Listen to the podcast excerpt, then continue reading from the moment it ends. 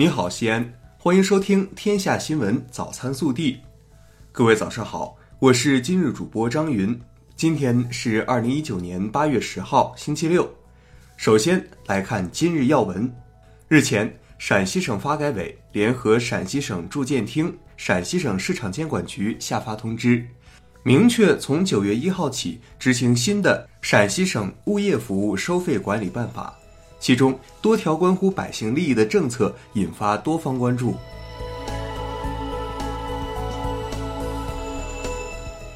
本地新闻：八月八号，市委审计委员会召开第一次会议，市委副书记、市长、市委审计委员会副主任李明远主持并讲话，他强调。切实加强党对审计工作的领导，更好地发挥审计监督作用。八月九号，市委中心组举行学习报告会，市人大常委会主任胡润泽出席，市委副书记、市长李明远主持。李明远强调，以习近平新时代中国特色社会主义思想为指导，把党章党规要求转化为西安高质量发展的动力。记者获悉。我市全力推进一网通办和无差别全科受理，确保国庆节前五百个以上高频事项上线运行，年底前百分之七十以上政务服务事项实现一窗受理。八月九号上午，市铁腕治霾办首次公开对今年一至七月全市空气质量排名后二十位的街镇园区进行集中约谈，其中未央五个，临潼五个。均属于全市污染较为严重的区域。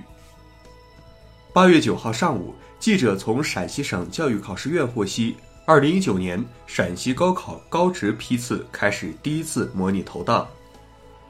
八月九号凌晨，西安境内普降中到大雨，蓝田县局部出现暴雨。目前，一零一省道普化镇石头滩桥便道正在抢修，该路段已经封闭，提醒过往车辆。绕行 J 三幺二蓝小路和 S 幺零七关中环线。八月八号下午，在西安航天基地航都绿洲小区，造型呆萌可爱、科技范十足的无人车售卖平台首次投放试运营。据了解，无人车在社区里主要售卖食品、日用品，也会根据不同场景选择不同商品。在公安部猎狐行动办公室直接指挥下，八月八号。非法吸收公众存款犯罪嫌疑人赵某被押解回西安，这是我省猎狐二零一九专项行动又一重大战果。昨天上午，在第二届全国青年运动会射击十米气步枪项目团体比赛中，来自西安市体育运动学校的三名选手表现出色，以总成绩一千八百六十五环夺得冠军。这也是我省代表团在二青会开幕后获得的首枚金牌。暖新闻。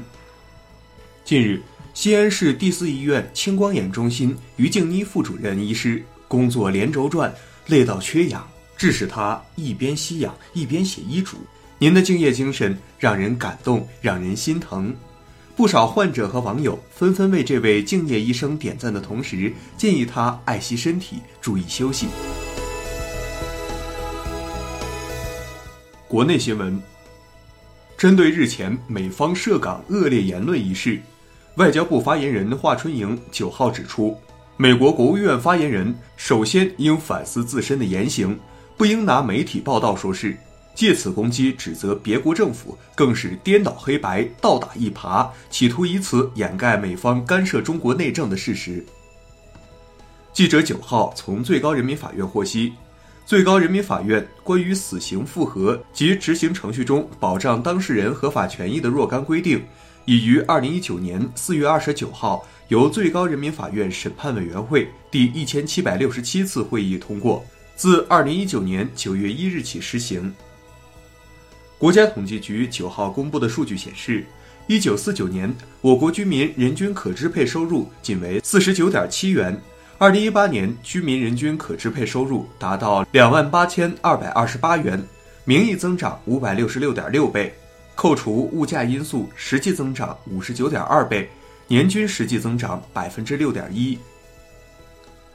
在全党深入开展“不忘初心、牢记使命”主题教育之际，中央宣传部九号在北京向全社会宣传发布于元军的先进事迹，追授他“时代楷模”称号。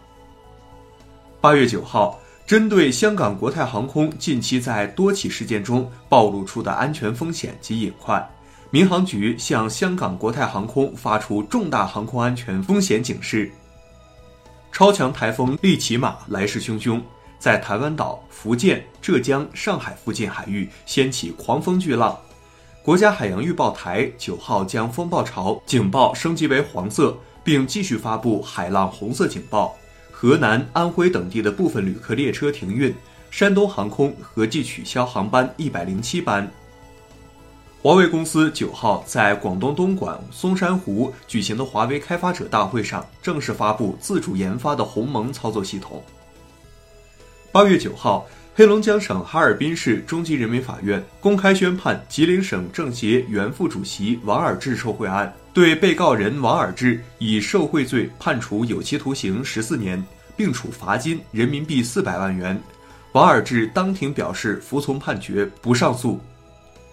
针对有媒体报道，河南商丘市梁园区一名女干部在脱贫攻坚大会现场抠脚一事，记者日前从当地镇政府获悉，原因是当日会场有蚊子，导致女干部脚部不适，忍不住挠了一下。事发后，女干部十分后悔，并作出检讨。中国足协纪律委员会九号开出罚单，对武汉卓尔主教练李铁处以禁赛两场、罚款人民币两万元的处罚。武汉卓尔俱乐部被通报批评，罚款人民币二十万元。